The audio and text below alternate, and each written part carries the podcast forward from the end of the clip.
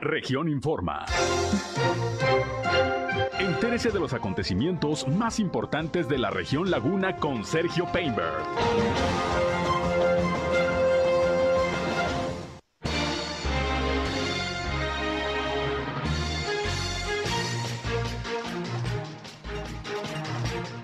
Bienvenidos, ¿qué tal? ¿Cómo están? Muy buenos días, un placer, un gusto, como siempre, saludarles aquí en nuestra primera emisión de Región Informa. Ya estamos transmitiendo a través de la señal del 103.5 de frecuencia modulada Región Radio, una estación más del Grupo Región, la Radio Grande de Coahuila. Soy Sergio Peinbert, usted ya me conoce y les invito a que nos acompañen durante la siguiente hora. Tenemos la información más importante, lo más relevante de lo que ha acontecido, sobre todo en la comarca lagunera, en Coahuila y en Durango.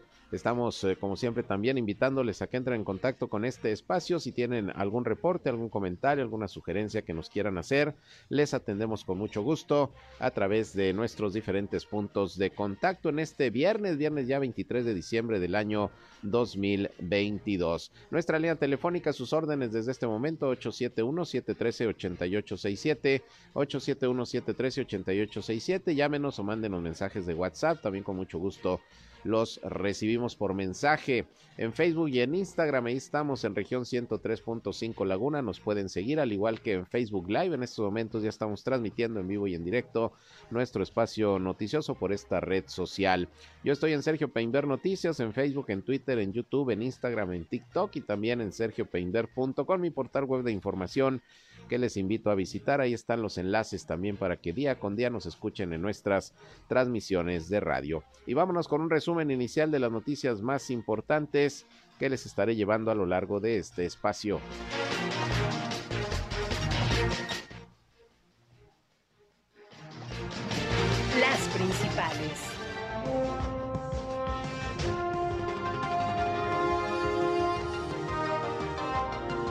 En la comarca lagunera ha comenzado a registrarse un descenso en la temperatura tal y como se había previsto. En unos momentos le voy a tener el reporte del Servicio Meteorológico de la Comisión Nacional del Agua. Ya está llegando el Frente Frío número 19.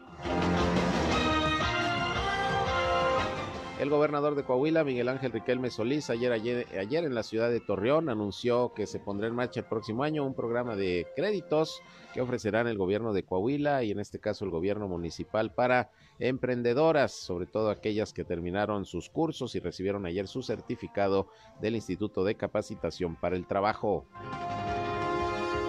Y hablando de cuestiones laborales, Nasira Sogbi, la secretaria del Trabajo del gobierno de Coahuila, dijo que fueron más de 52 mil los empleos que se generaron durante el 2022 en el estado de Coahuila y hay buenas expectativas para el 2023, sobre todo porque está prevista la llegada de más empresas. Sigue registrándose accidentes viales en esta temporada, ha habido un incremento tanto en Gómez Palacio como también aquí en la ciudad de Torreón, sobre todo volcaduras, ayer se registraron dos en menos de una hora aquí en la ciudad de Torreón, allá en Gómez Palacio, pues en cuatro días casi 50 accidentes viales, reportan las autoridades. En unos momentos le tengo los datos.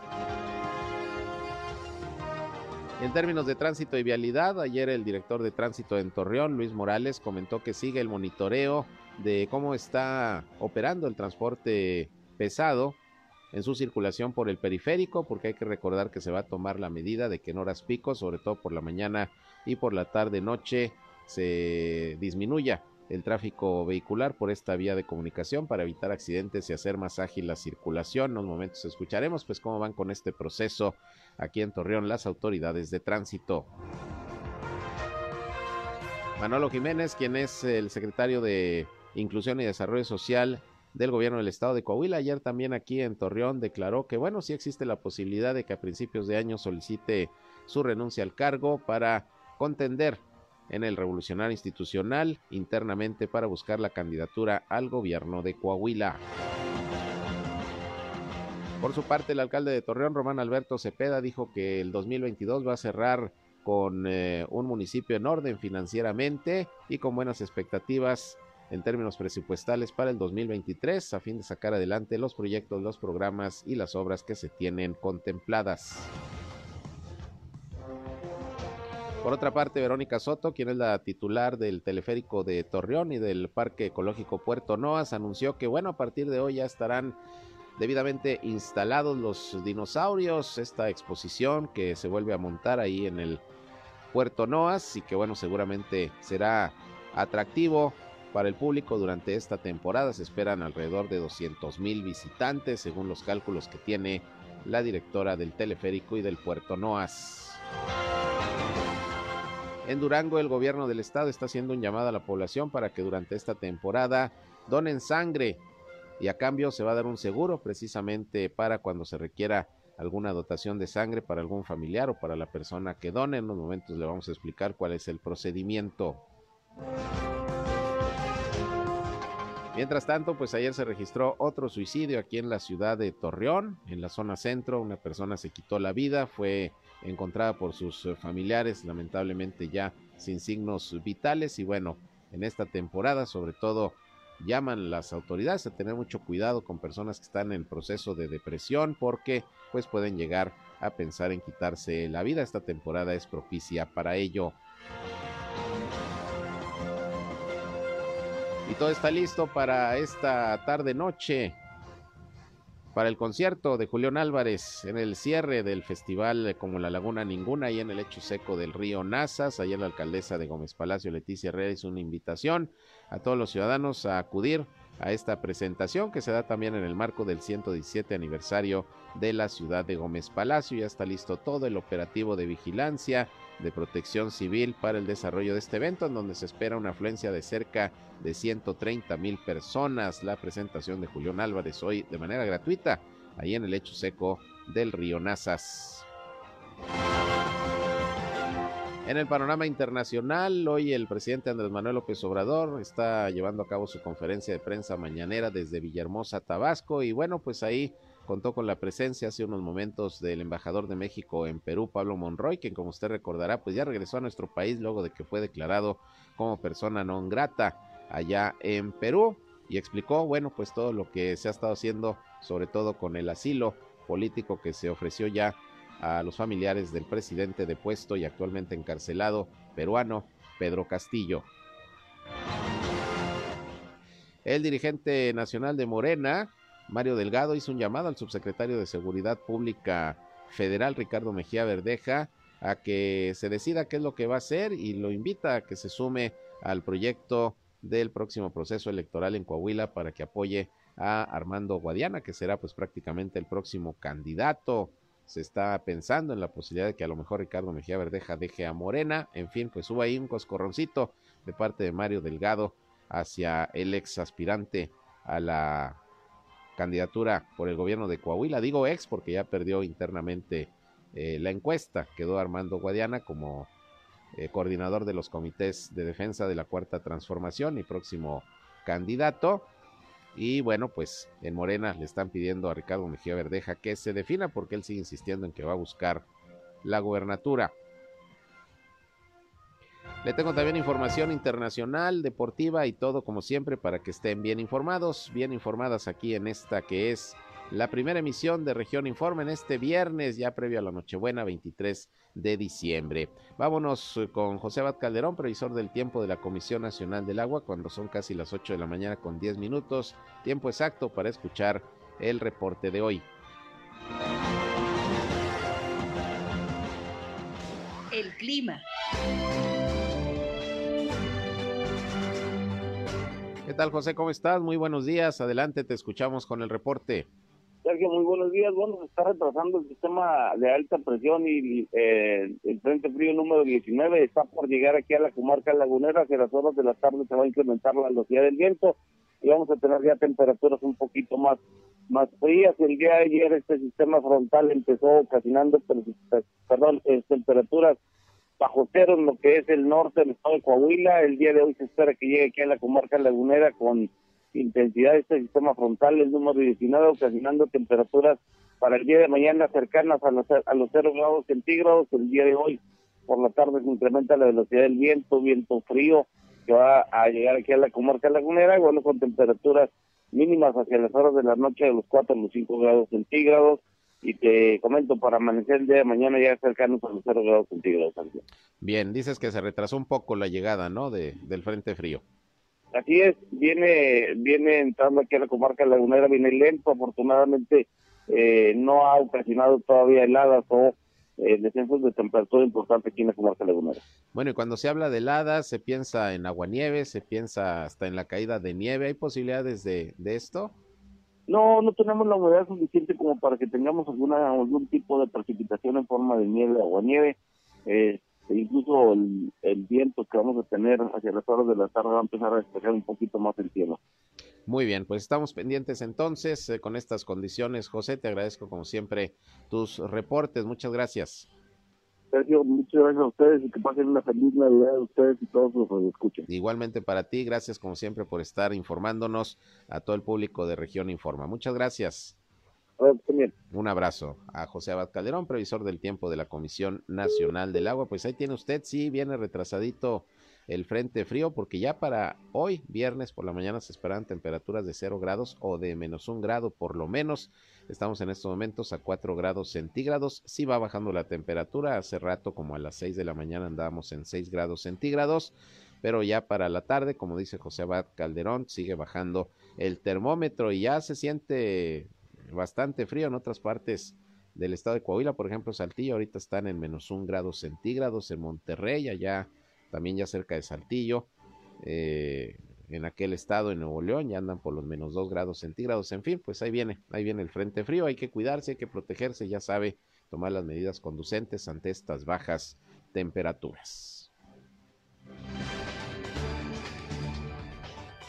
Bien, son las 8 de la mañana con 12 minutos. Vámonos con el detalle de las noticias.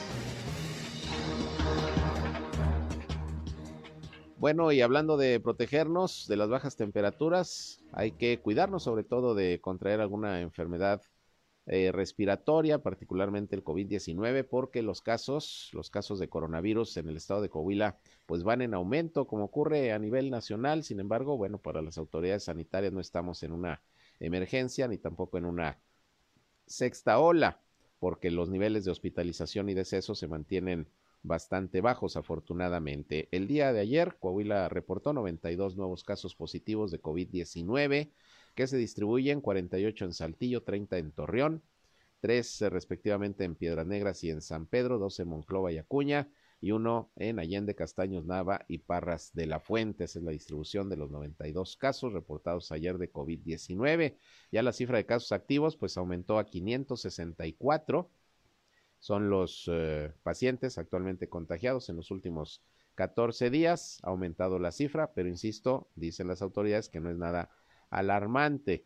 El índice de positividad anda por ahí del 25%, es decir, que de cada 10 pruebas de COVID que se realizan, dos, tres, cuando muchos salen positivas. Ha subido el índice de positividad, pero tampoco es nada alarmante según las autoridades. Ya llegamos en Coahuila a 184.128 casos positivos de virus SARS-CoV-2 desde que inició la pandemia y el número de decesos afortunadamente se ha detenido en esta cifra, 8.964. Los hospitalizados solamente son 14 en todo Coahuila, de los cuales 10 son de Torreón, dos pacientes de Saltillo, hay uno en Piedras Negras y uno en Monclova. Esos son los datos del COVID-19 al día de ayer en el estado de Coahuila y bueno, pues hay que hay que seguirnos hay que seguirnos cuidando. Y bueno, precisamente ayer el gobierno del estado de Durango a través de la Secretaría de Salud dio a conocer que se determinaron algunas medidas para pues evitar que se sigan incrementando los contagios de COVID-19 en aquella entidad y bueno, continuar protegiendo a la población. Algunas de las medidas son, bueno, pues seguir recomendando el uso de gel antibacterial, el lavado de manos, pero también se pide que sea obligatorio el uso del cubrebocas, sobre todo en espacios cerrados y particularmente que lo utilicen personas eh, que son mayores de 60 años o tengan alguna enfermedad crónico degenerativa. El Comité de Seguridad en Materia de Salud de Durango sesionó el día de ayer y bueno, pues se determinó eh, el establecer nuevamente el uso obligatorio del cubrebocas, repito, en espacios cerrados, particularmente en hospitales, en asilos, en centros donde se atiende a población eh, por alguna cuestión de salud, en las guarderías, se pide también que quienes preparan alimentos en los restaurantes, etcétera, también obligatoriamente utilicen el cubrebocas, pues para eh, evitar más contagios. Esto en el estado de Durango. Le recuerdo que en Coahuila sigue siendo opcional el uso del cubrebocas. No es obligatorio, pero sí se recomienda utilizarlo eh, en espacios cerrados o igualmente personas que pudieran estar con alguna enfermedad respiratoria o personas adultas mayores. También, si va a salir a la calle, ahorita con las bajas temperaturas, pues vale la pena que se ponga el cubrebocas, una bufanda, porque eso nos puede proteger bastante para no respirar frío. Por lo pronto, sí, es obligatorio el cubrebocas eh, en estos espacios en el estado de Durango, fue lo que se determinó el día de ayer e incluso se está solicitando que en los espacios públicos o en establecimientos se ponga nuevamente el gel antibacterial y bueno, pues como medida todo esto de prevención. Le recuerdo también que ya hay un módulo de vacunación ahí en el Hospital General para personas de 18 años en adelante que no hayan recibido la primera dosis o que requieran de un refuerzo. Se está aplicando la vacuna cubana Abdala, que llegaron casi 100 mil dosis a Coahuila de esta eh, vacuna que ya está autorizada por la COFEPRIS en México. Y bueno, son tres dosis. Esta vacuna funciona con tres dosis, con diferencia de 14 a 28 días entre dosis y dosis. Y se estará aplicando a los que por primera vez vayan a recibir la vacuna, mayores de 18 años, o quienes requieran un refuerzo. Solamente, solamente no se la pueden poner quienes hayan recibido vacuna de Cancino. Los demás si se vacunaron con Pfizer, con AstraZeneca, etcétera, no hay problema, se pueden poner un refuerzo de la vacuna Abdala de 8 de la mañana a la 1 de la tarde. Van a estar vacunando de lunes a viernes ahí en el Hospital General de Torreón y puede ir cualquier persona de toda la comarca lagunera, en este caso de Coahuila. Ya se comenzó a aplicar también en otras regiones del estado. Así están las cosas, pues, con el tema de estas bajas temperaturas y los cuidados para evitar contagios de COVID-19 u otras enfermedades de tipo respiratorio. Eh, y ya que estamos hablando del tema médico y, de salud, bueno, fíjense que allá en Durango el gobierno estatal está haciendo un llamado a la población para que colabore con la donación de sangre, incluso a través de un mecanismo eh, que es eh, la aportación de un seguro, de un seguro de sangre por un año para quienes donen sangre eh, y que en un momento determinado requieran precisamente de, la sangre para, para quien done o para sus familiares. El objetivo es contar con almacenamiento del producto sanguíneo y prevenir algún tipo de emergencia, sobre todo por las fechas decembrinas. Es por ello que la red estatal de sangre de los servicios de salud de Durango, eh, adscrito al Centro Estatal de Transfusión Sanguínea, está haciendo un llamado a la solidaridad de los duranguenses para que se acerquen y se conviertan en donadores altruistas. Vamos a escuchar precisamente lo que el coordinador de este Centro Estatal de Transfusión Sanguínea en Durango comentó al respecto de esta campaña. Es Martín Hinojosa. Esto es lo que dijo sobre este llamado a la población para que donen sangre promover la donación de sangre. Ahorita, en las, en las, fechas próximas, pues yo creo que es un regalo muy importante para una persona, para un niñito que está en cancerología, para una pacientita que está en el 450, eh, darle una parte de nosotros. Los requisitos son mm, que debe ser mayor de edad, de, 18 a 55 años, no pesar más de, de 80 kilos.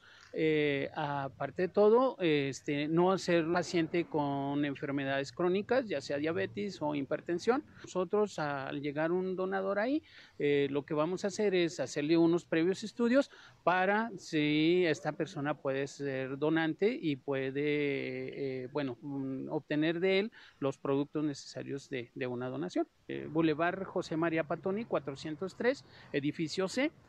para mayor ubicación nos encontramos atrás del Hospital General, 450. Tenemos los horarios de 7 de la mañana a 11 por la tarde de una y media a cuatro de la tarde. Aparte de todo, tenemos un beneficio que se cuenta con un seguro de sangre por un año que usted como donador altruista se le va, se le va a, obsequiar, en este caso, es para los eh, seres queridos más acercados, que son papás, hijos, hermanos. Pues vamos a tener eh, unos estudios gratis Sí, eh, comercialmente, pues estos estudios andan entre 5 mil o, o 3 mil pesos. Y, si tú vas como donador altruista, pues se, van a hacer completamente gratis, ¿sí? Otra de los eh, beneficios como donante es que tú vas a tener tu certificado médico, el cual tú puedes presentar en cualquier empresa eh, como, como un certificado, el cual se, se, nos, se les obsequia o se les hace también todo el estudio y todo lo que es la historia clínica y tú, tú lo puedes presentar como un certificado médico ante cualquier empresa. Bien, pues esto es para Durango Capital y para todo el estado el llamado que se está haciendo para que se done sangre, sobre todo en esta temporada allá en Durango. Vamos a una pausa y regresamos, son las 8 con 21 minutos. Volvemos con más. Región Informa. Ya volvemos.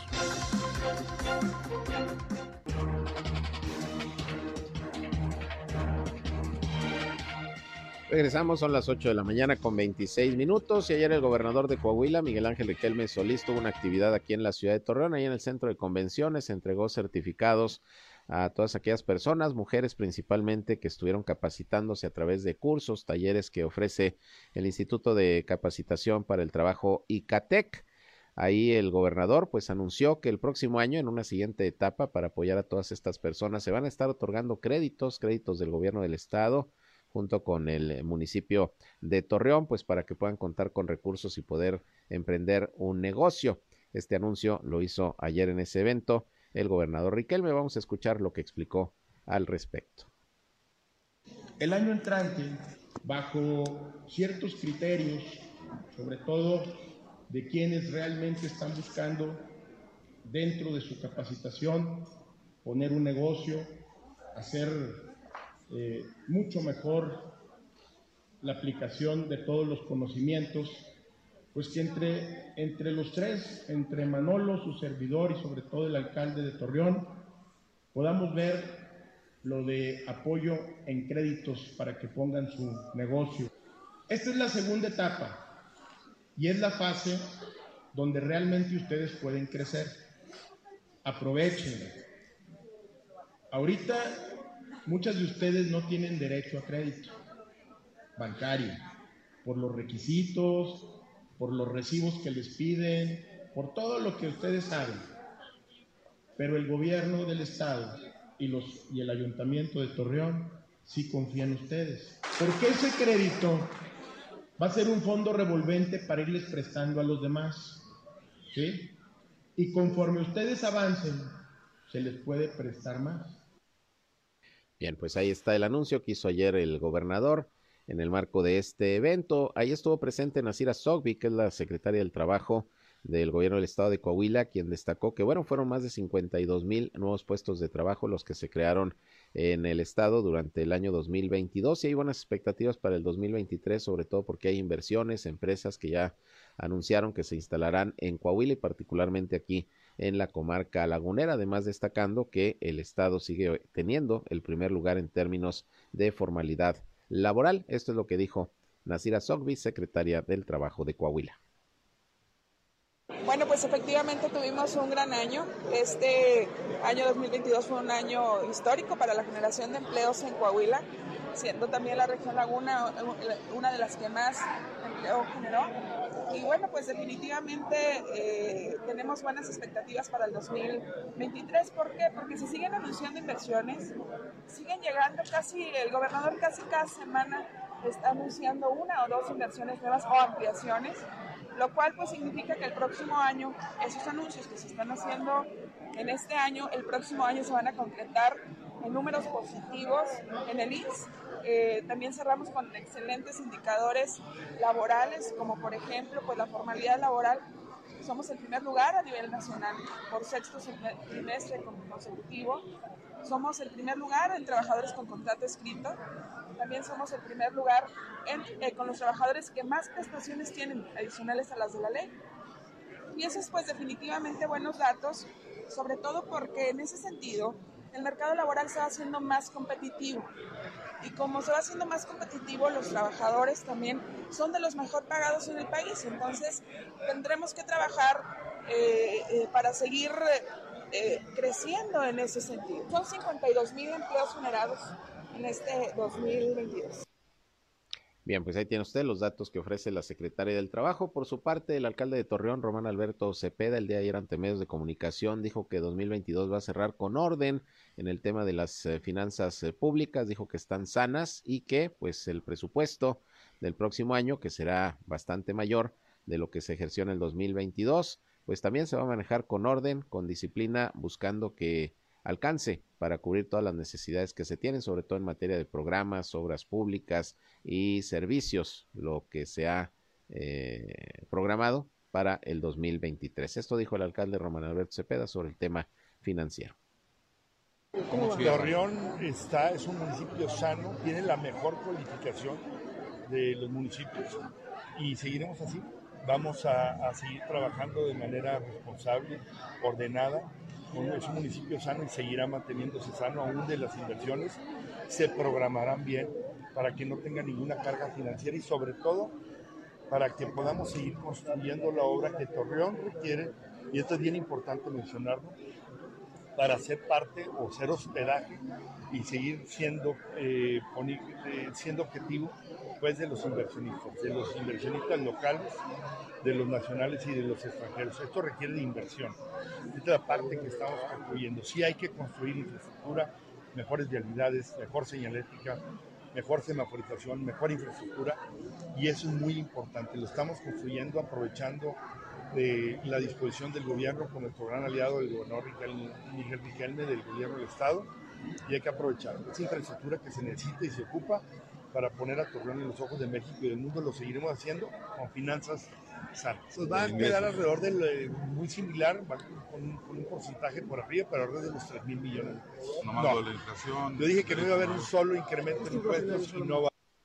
Bien, pues ahí lo que comenta el alcalde de Torreón, finanzas sanas, dice, tiene en estos momentos su administración y ya todo está proyectado para el próximo año. Se espera que dicho presupuesto, ya programado para el 2023, alcance para cubrir todas las necesidades, obras y proyectos que se tienen. Y hablando del tema financiero, precisamente ayer la alcaldesa Leticia Herrera en Gómez Palacio comentó que bueno, ha habido una buena administración de los recursos públicos por parte de su tesorero Carlos García González, de manera que se ha logrado cumplir con todos los compromisos que se tenían al inicio de la administración y para este fin de año. Recordó incluso que en la sesión de Cabildo número 13 se aprobó por unanimidad la solicitud de un préstamo bancario por la cantidad de 50 millones de pesos, una línea de crédito que en caso de ser necesario pues se iba a utilizar, pero dice la alcaldesa que no, que no va a ser necesario porque el manejo eh, financiero que ha tenido el tesorero ha sido positivo, aunado a que pues están llegando las participaciones federales a través del Estado de manera puntual. Está cumpliendo, dijo el eh, gobernador Esteban Villegas, con entregar las participaciones en tiempo y forma, no van rasuradas y bueno, pues esto está permitiendo que el municipio salga adelante de sus compromisos en estos primeros meses de administración y últimos meses de este año 2020. 22, eh, por lo que no será necesario, dijo la alcaldesa, utilizar esta línea de crédito o parte de esa línea de crédito de 50 millones de pesos que se había aprobado. Que por cierto, la alcaldesa Leticia Herrera también es un llamado a todos los laguneros, no solamente a los Gómez Palatinos, para que hoy asistan al concierto de Julián Álvarez, que será el cierre del festival como La Laguna Ninguna, ahí en el lecho seco del río Nazas, pero también entra en el marco de los festejos del 117 aniversario de la ciudad de Gómez Palacio. Ya está todo dispuesto. El acceso al lugar va a ser desde las 12 de, del mediodía. A las 19 horas empezará pues todo lo que es el espectáculo. Y bueno, se esperan cerca de 130 mil personas. Hay más de 2 mil elementos eh, policíacos de diferentes corporaciones y de instituciones que van a estar salvaguardando la seguridad de los asistentes. Va a haber varios grupos musicales antes del concierto de Julián Álvarez y un grupo musical después del concierto para el momento en que ya comience la gente a desalojar el lugar. Se han llevado a cabo obras de aplanamiento del terreno, ahí en el lecho seco del río Nazas. Va a haber circulación normal por los puentes, el plateado y el que va hacia Gómez Palacio. Lo que se va a cerrar es la parte de abajo, los vados, porque es por donde va a estar accediendo todo el público. Eh, ya saben, recomendaciones, no llevar objetos contundentes ni ni paraguas, ni plumas, lápices, va a haber revisión de bolsas de las damas, pues para que no ingresen con algún objeto que pueda representar en algún momento un tipo de arma, no pueden llevar carriolas, no se pueden llevar sillas, hay que tener mucho cuidado con los niños, con los adultos mayores. Y bueno, ya está todo el operativo y la logística establecida para el buen desarrollo de este evento. Va a ser frío, así que pues quienes vayan a ir bien abrigados para que no tengan mayor inconveniente y que todo salga de lo mejor. La invitación ahí está por parte de la alcaldesa Leticia Herrera, pero pues de las autoridades tanto de la Laguna de Coahuila como todas las de Durango, porque este fue un festival regional organizado por los gobiernos de ambas entidades. Así que todo listo para el concierto hoy de Julián Álvarez ahí en el lecho seco del río Nazas. Y hablando de espectáculos, pues un espectáculo también van a representar otra vez los dinosaurios ahí en el puerto Noas. Ya a partir de hoy van a estar listos para ser exhibidos eh, para todo el público. Ayer eh, Verónica Soto, la directora del Teleférico Torreón y del Parque Ecológico Puerto Noas, dijo que eh, vienen espectaculares los dinosaurios, sobre todo uno por ahí muy grande que se instaló, batallaron para, para bajarlo, para armarlo, pero ya a partir de hoy va a estar listo y se espera una gran afluencia de, de personas que asistan al puerto Noas en este periodo vacacional y más con el atractivo de esta exhibición de dinosaurios. Vamos a escuchar lo que Verónica Soto informó al respecto.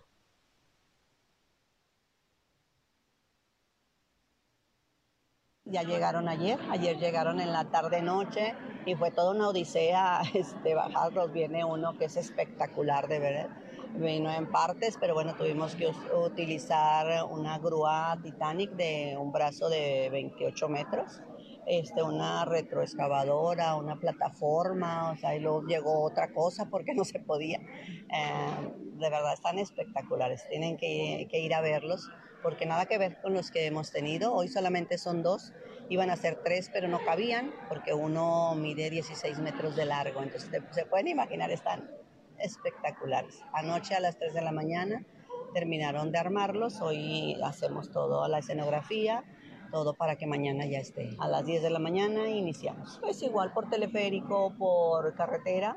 Este, bueno, ya tuvimos la experiencia, ya, ya sabemos cómo y para que no se haga ningún conflicto y esté todo en saldos blancos como siempre lo hemos manejado. Pues bueno, pues esperamos que vaya la gente y lo disfrute, lo goce, porque es un dinosaurio que no ha estado en México. Entonces sí, sí, sí, es espectacular. Yo creo que vamos a, a rebasar las 200 mil en, esta, en estos días. 200 mil personas esperan en el eh, teleférico y puerto Noas en estos días pues de periodo vacacional decembrino que viene mucha gente de fuera también y aprovechan para ir a conocer estos atractivos turísticos de la ciudad y de la laguna y más ahora con esta exhibición nuevamente de dinosaurios ahí en el puerto Noas. Por otra parte, Ayer Manolo Jiménez, quien es secretario de Inclusión y Desarrollo Social de Coahuila, también estuvo aquí en Torreón acompañando al gobernador Riquelme en este evento de entrega de certificados de quienes cursaron cursos en el ICATEC, el Instituto de capacitación para el trabajo. Y ahí comentó en primera instancia Manolo Jiménez cómo transcurrió el 2022 en el caso de los programas sociales, la inversión que se realizó y cómo se fue trabajando precisamente para pues atender a la población más vulnerable precisamente del estado de Coahuila. Esto dijo en principio Manolo Jiménez. Estamos muy contentos porque fue un, gran año donde a través de Mejora Coahuila pudimos desarrollar muchos proyectos, muchas obras y muchas acciones de impacto social como la del día de hoy, donde eh, si bien aquí estuvieron un poco más de 500 mujeres, solamente en, en Torreón se graduaron alrededor de 2.000 mujeres de estos, de estos eh, diferentes cursos de manualidades, de repostería, de corte de cabello, etcétera, ¿no? Pero en todo Coahuila son eh, 10 mil personas, 8 mil mujeres. Entonces, así como este eh, programa de empoderamiento y, el fortalecimiento a nuestra, a nuestra comunidad, sobre todo enfocado a las mujeres, fuimos desarrollando muchos más en todas las regiones. Entonces, eh, lo que nos pidió el gobernador, Miguel Riquelme, a principios de año, se está cumpliendo. Y, bueno, estamos contentos porque además fue un trabajo de todos, un trabajo en equipo, secretarias, secretarios, alcaldesas, alcaldes, empresarios, sociedad civil organizada, todos eh, trabajando en torno a mejorar la calidad de vida de los coahuilenses. Ya comentado en un principio, los proyectos, las obras y los programas sociales más o menos rondan en, en, alrededor de unos 5 mil millones de pesos. ¿Por qué? Porque es presupuesto de todas las secretarías, es presupuesto del gobierno del Estado, es presupuesto eh, de algunos programas eh, de los municipios, entonces pues ahora sí que la, se juntó bien la pollita. Se juntó bien la pollita, dice Manolo Jiménez, que bueno, pues los medios de comunicación obviamente le preguntaron si va a renunciar al cargo a principios del año para participar en el proceso interno del PRI para la selección del candidato a la gubernatura y bueno, pues dijo que es respetuoso de los tiempos, ya tomará la decisión, pero sí existe, dijo Manolo Jiménez, esa posibilidad. Vamos a escuchar lo que también en este tema comentó el secretario de Inclusión y Desarrollo Social de Coahuila.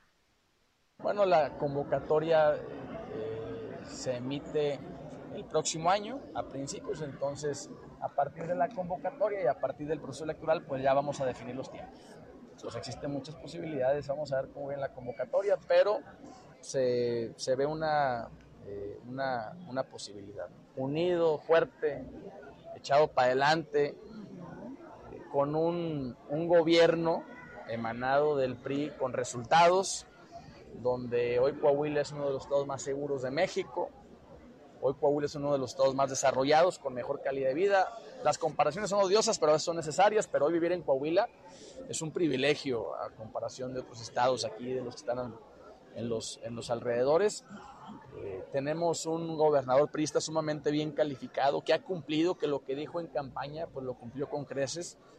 Y eso pues abona, abona al equipo. Y sin duda, dentro de nuestro partido están las mejores eh, mujeres y hombres eh, que han eh, ido eh, trabajando por Coahuila. Si a eso le sumamos eh, la gran alianza que se pueda hacer con la ciudadanía y con otras fuerzas políticas, pues prácticamente se está construyendo un frente invencible.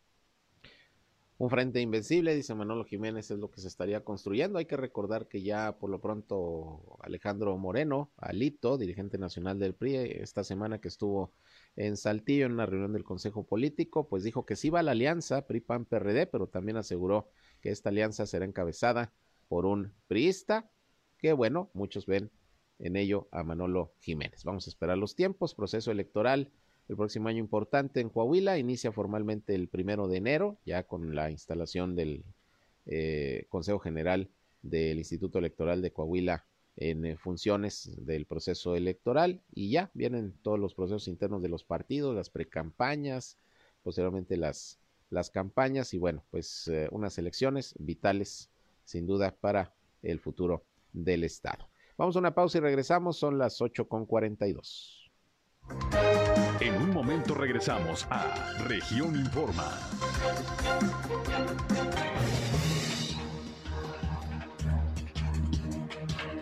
Bien, continuamos con más información y le decía que han venido incrementándose los accidentes viales en esta temporada de sembrina, las carreras, las prisas, el aumento en el tráfico. Bueno, pues ha provocado una serie de accidentes. Ayer hubo dos volcaduras en menos de una hora una ahí por el periférico, ahí frente a la feria, otra por eh, el Boulevard Torreón Matamoros, ahí por el campo militar, el exceso de velocidad, eh, la falta de precaución, bueno, pues es lo que provoca este tipo de situaciones. Ya son casi 10 volcaduras, si mal no estoy, en lo que va nada más de diciembre, puras volcaduras, que nos decía Luis eh, Morales, director de tránsito, que esto es producto, repito, del exceso de velocidad y la falta de precaución. En eh, Gómez Palacio también ayer se reportaba eh, un número de 44 accidentes viales en cuatro días, del 18 al 21 de diciembre. Entonces, pues maneje con precaución en esta temporada. Sabemos que pues hay muchas fiestas, pachangas, aumenta el tráfico vehicular, las compras, las prisas, pero maneje, maneje con precaución porque sí los accidentes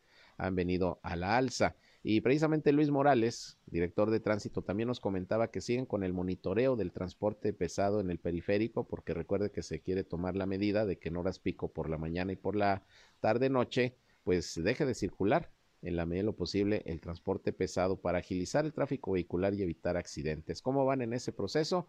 Vamos a escuchar a Luis Morales. Esto es lo que dijo. Mira, seguimos con el, eh, el, registro y la contabilización de los vehículos.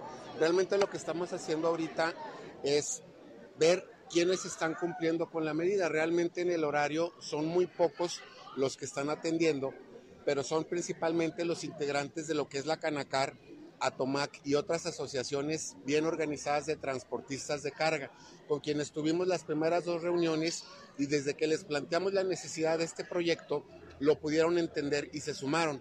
Por eso, para ustedes no debe ser extraño ver que antes de las 7 de la mañana, por ejemplo, o de las 5 y media de la tarde, hay algunos camiones que están esperando que pase el horario para poder ingresar, ya sea de Matamoros o ya sea del Lerdo y Gómez Palacio, que son los integrantes de esta Cámara y esta asociación que sí entendieron. Quienes están difiriendo de la propuesta es específicamente la zona industrial, pero al final nosotros hemos estado diariamente en los dos horarios llevando un registro y ellos no han disminuido ni han este, atendido al 100% el acuerdo, que ahorita solamente está en una socialización, que no hay sanciones, que no hay multas. A quienes sí hemos detectado a los vehículos de carga que incluso están circulando por los carriles centrales del periférico y algunos incluso por el carril de alta. Son locales y ya hablaremos con ellos en su momento, ¿verdad? Eh, ahorita estamos haciendo esto. Claro que este mes no es del todo cierto porque el trabajo ha ido disminuyendo. De hecho, acuérdense que empezamos el 12 de diciembre, que fue un día relativamente inhábil porque no todo el mundo trabajó y fue muy notorio porque al martes siguiente el número se duplicó. Ahorita estamos sondeando y estamos midiendo qué son, cuáles son los vehículos que están transitando por ahí. Se ha minorado eh, difícilmente, digo, a, a, mí me interesa que podamos verlo. Semana tras semana en los indicadores de seguridad les informamos que en Torreón ocurren de 75 a 100 accidentes a la semana. De ellos, ni siquiera el 10% ocurre en, en, el periférico. Claro, cuando uno ocurre en la, en la, parte alta del puente, pues genera una afectación que, que puede incluso tardarse un poco en, ser atendido, pero fuera de eso no hemos tenido, eh, por ejemplo, accidentes de daños materiales cuantiosos con lesiones o con pérdidas. Bien, pues ahí tiene usted, esto es lo que informa sobre este mecanismo que se está visualizando para la circulación del tráfico pesado en el periférico de Torreón. Vámonos con Noé Santoyo y toda la información deportiva.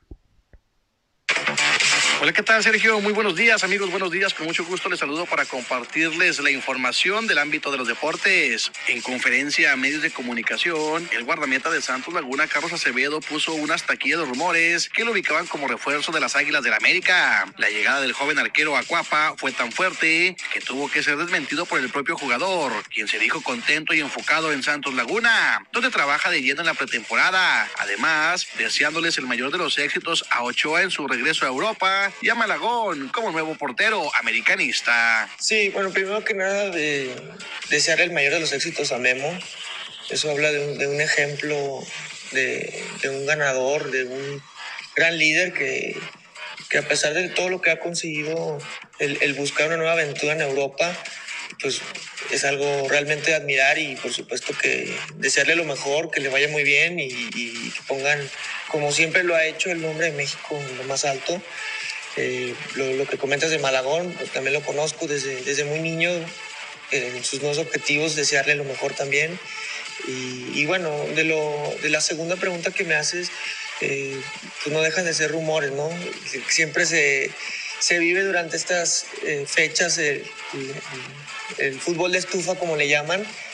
Hoy en día yo soy este, muy contento, estoy muy contento en Santos, estoy muy ilusionado del nuevo torneo, y, y, bueno, estoy trabajando al máximo en, en, en, dar resultados a mi club. Manfé se ha convertido en uno de los mejores futbolistas del mundo en la actualidad. Tomará la estafeta que dejen Lionel Messi y Cristiano Ronaldo. Y lo demostró con su actuación con Francia en la pasada Copa del Mundo de Qatar, donde fue subcampeón y líder de goleo con ocho anotaciones. Gracias a su calidad, varios equipos en Europa se han interesado en sus servicios, pero solamente hay uno que podría pagar lo que el Paris Saint Germain está pidiendo. Y eso es el Real Madrid. El conjunto merengue ya ha hecho ofertas por Manfé, pero el futbolista y el mismo equipo se han negado a aceptarlas. Pero después de su extraordinaria Copa del Mundo, los de Florentino Pérez estarían preparando una jugosa oferta que sería difícil de rechazar. De acuerdo con información de la Gaceta, el Real Madrid prepara una oferta de mil millones de euros para fichar al futbolista. Florentino Pérez sabe que Manfé es la futura cara del fútbol mundial. Su contrato sería por cuatro años El Paris Saint Germain solamente se quedaría con 150 millones, mientras que el resto sería el sueldo anual del jugador, más los derechos e imagen, patrocinios y comisiones. Chivas ya está en la final de la Copa por México al vencer dos goles por uno a Tigres en su visita al estadio universitario, con paso perfecto luego de la remontada sobre la hora. Los dirigidos por Diego Coca están en segundo lugar con cuatro puntos, mientras que los de Paunovic son primeros con nueve unidades. El próximo juego de Tigres será el martes 27 de diciembre contra Santos Laguna a las 17 horas, mientras que Guadalajara enfrentará a los rojinegros del Atlas ese mismo día, pero a las 21 horas. Los jaguares de Jacksonville se mantuvieron este jueves en la lucha por alcanzar los playoffs con su triunfo de 19 a 3 sobre los Jets de Nueva York en el arranque de la semana 16 de la temporada 2022 de la NFL. La victoria sostuvo a los jaguares en el segundo puesto de la división sur de la conferencia americana, con 7 ganados y 8 perdidos, a casa de los líderes, los Titanes. Esa es la información, Sergio amigos, que tengan muy buen día. Gracias, gracias a Noé Santoyo, muy completa como siempre la información deportiva. Y con esto nos vamos, gracias por su atención a este espacio de noticias. A la una de la tarde estoy nuevamente con ustedes en nuestra segunda emisión, ya con lo más relevante de lo que hasta ese momento haya acontecido aquí, sobre todo en la comarca lagunera de Coahuila y de Durango. Se quedan con mi compañera Jackie La Bambi Villarreal con su programa, con buena música, promociones, información, piñatas, porque ya vi que llegaron piñatas, en fin, estén pendientes para que la sigan pasando de lo mejor en unos momentos más. Soy Sergio Peinbert, usted ya me conoce. Buenos días y cuídense del frío. Esto fue Región Informa.